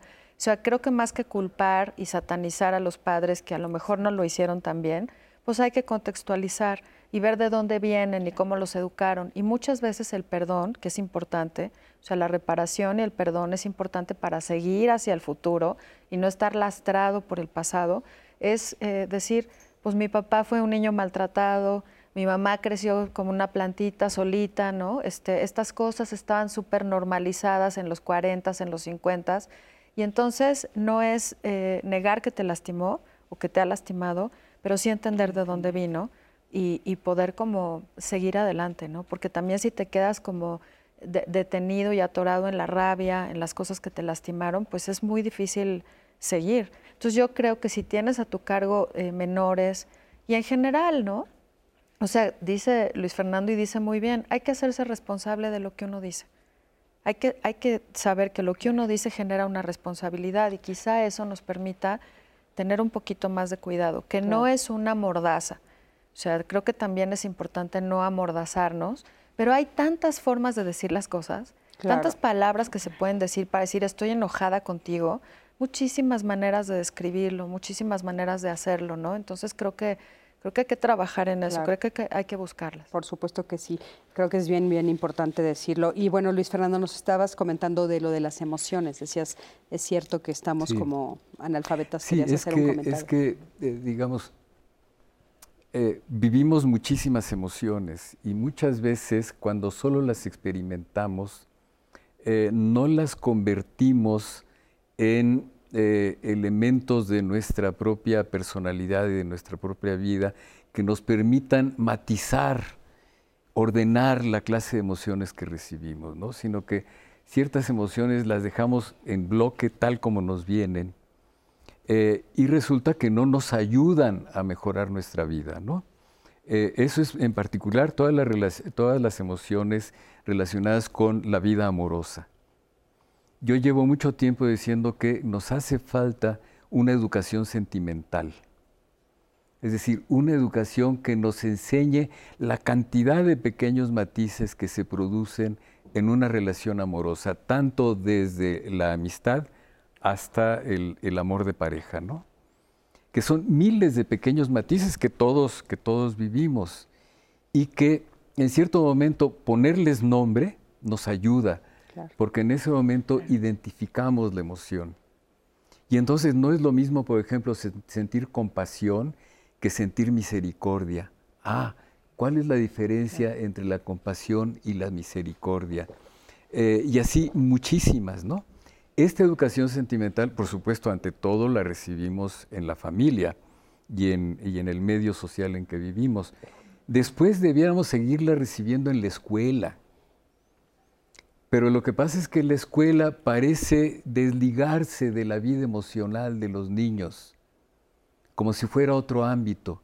Y es lo que hay que comenzar por reconocer, que los niños tienen una vida emocional y el maestro puede irles ayudando a reconocer esos diferentes grados de emoción. Y luego, por supuesto, desde mi punto de vista, la literatura.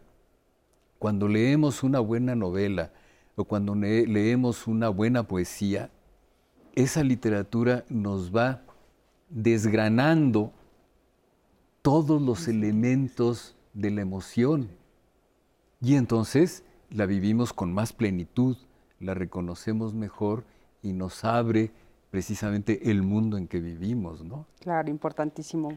Y además el, el, uso de la palabra está en desuso entre los más jóvenes porque usan emojis, GIFs, memes y ya, o sea, hablar. De hecho, hay por ahí estudios que dicen que ya hablar frente a frente es algo que les genera muchísima ansiedad.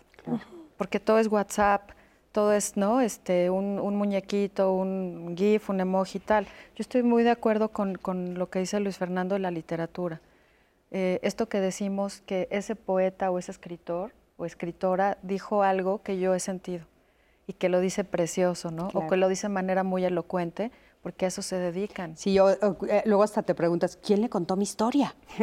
claro. Cuando la estás leyendo dices, ah, está escribiendo lo que yo sentí.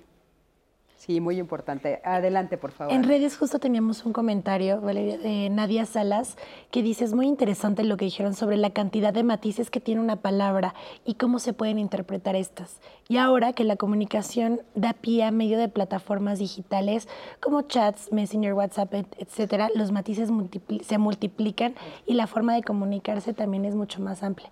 Las palabras se han sustituido. Es lo que nos mencionaban en Em, pues a través de Facebook. Pero qué interesante, ellos dicen que se ha multiplicado. se ha multiplicado, claro. o sea, que, hay un nuevo elemento que son estos los emojis, todo eso, hay un nuevo elemento, ¿no? Para las nuevas claro, generaciones. totalmente. Y es muy natural, ¿no? Muy orgánico. Muy orgánico. Em, pero muy ambiguo.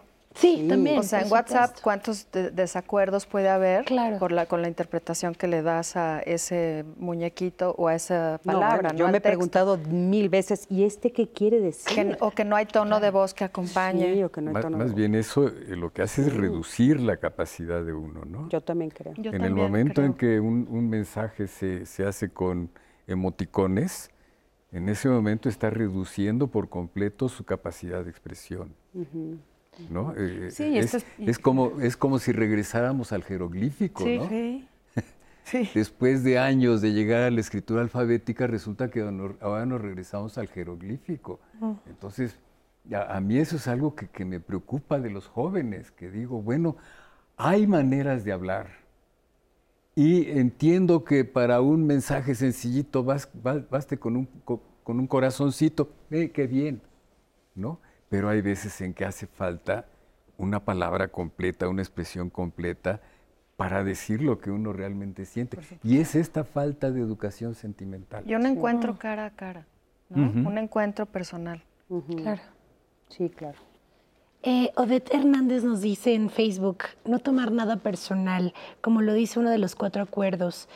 También recomiendo mucho este libro, Los Cuatro Acuerdos de la Sabiduría Tolteca de Miguel Ruiz, sobre esto de no tomarnos las cosas personales. yo creo que eso es un arma de doble filo, porque tu jefe te puede casi inventar la madre y luego decirte no te lo tomes personal. Sí, yo también no estoy de acuerdo. ¿eh? Este... Y, también hay que tomar en cuenta. Tres terapeutas no estamos de acuerdo. que, con Miguel Ruiz. que hablamos, todo lo que hablamos pues tiene una connotación personal, ah, porque me lo estás diciendo tú, porque tú me importas. Y si me estás diciendo algo que me está afectando, por supuesto que me va a afectar, ¿no? Sí, sí, sí, porque aparte... Eh, suena bonito. es diferente la gente que todo se lo toma personal. Es diferente. O sea, que es como el otro extremo. Sí, sí, sí, pero hay que yo también creo que hay que tener mucho cuidado con eso. Cuando era chica, mi mamá hablaba con la F para que yo no entendiera y eso me hacía sentir muy mal. Ahora me doy cuenta que ella nunca mostró el más mínimo respeto por mí ni por mis hermanos.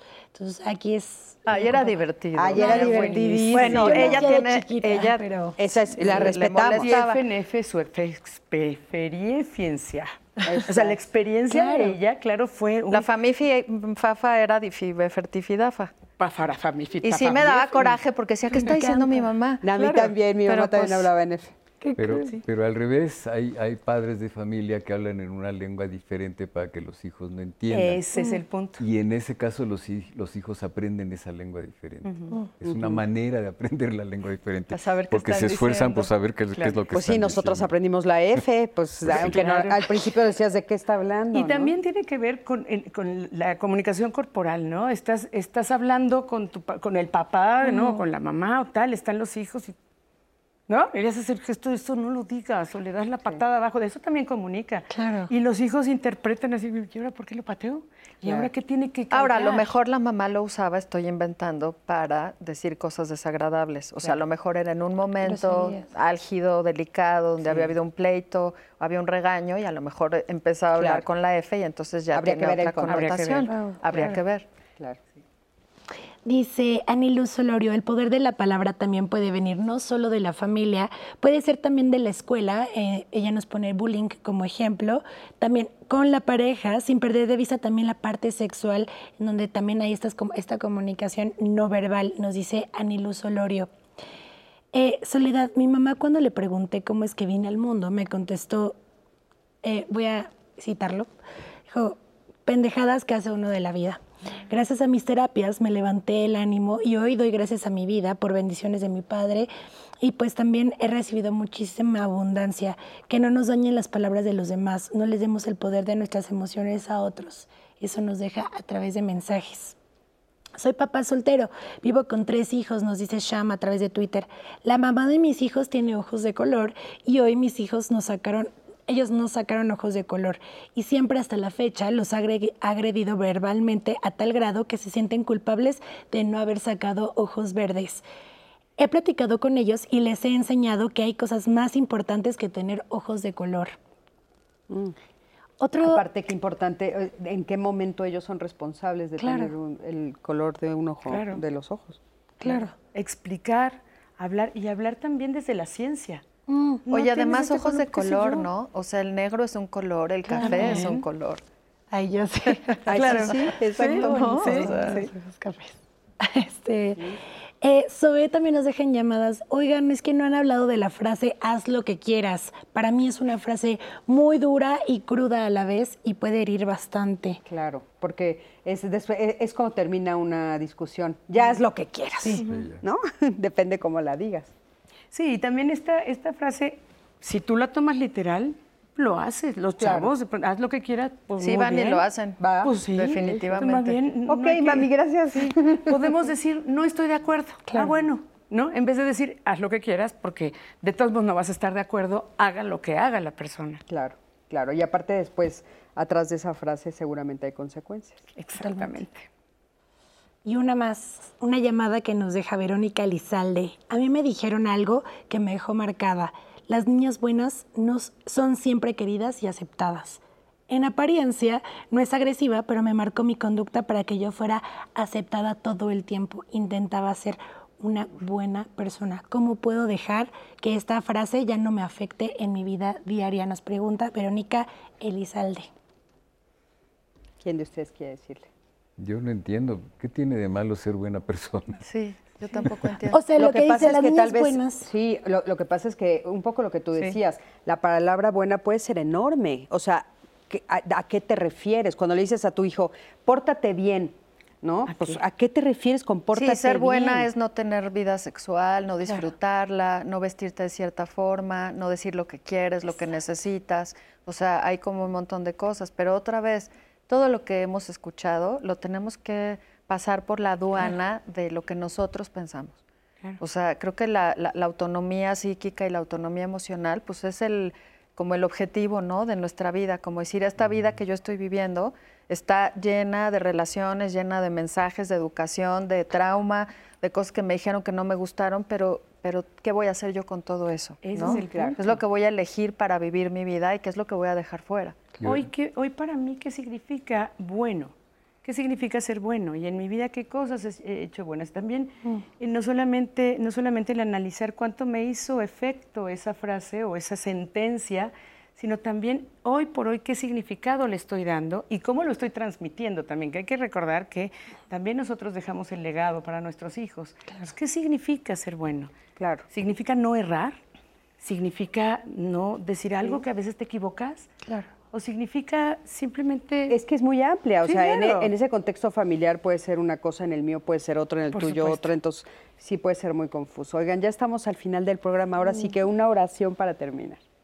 Hablemos, hablemos para, para contribuir y hablemos para entender y hablemos con nosotros. ¿Qué nos decimos? cómo nos los decimos, porque lo que pensamos de nosotros también mm. lo transformamos y lo echamos hacia afuera. Y si no pensamos muy bien de nosotros, muy probablemente también estemos no pensando muy bien en los demás y eso es lo que diremos. Hay que echarle un poquito de Muchísimas gracias. ¿Quieres del doctor? Por favor. Yo, este, pues nada, eso, que hay que hablar, que hay que tratar de usar la belleza del lenguaje. El lenguaje es hermoso eh, y nos puede permitir comunicarnos, decir lo que sentimos, decirnos a nosotros cosas. Hay que hablar con nosotros mismos. Eh, yo creo que a veces no estamos conscientes de nuestro lenguaje interior y ahí es donde empieza toda esta historia del lenguaje y, cómo nos puede sanar y cómo nos puede ayudar a amplificar eh, lo que significa vivir, estar vivos para nosotros. Por supuesto que sí. Adelante, por favor. lo que da sentido a las lenguas es el diálogo. Y el diálogo es precisamente lo que nos permite acercarnos a los demás. Tratar de convencerlos o tratar de convencernos. El problema es cuando ese diálogo es unilateral o es falso, es negado, y en ese caso no hay, no hay posibilidad de lenguaje y en, e, y en ese caso se producen muchísimos conflictos.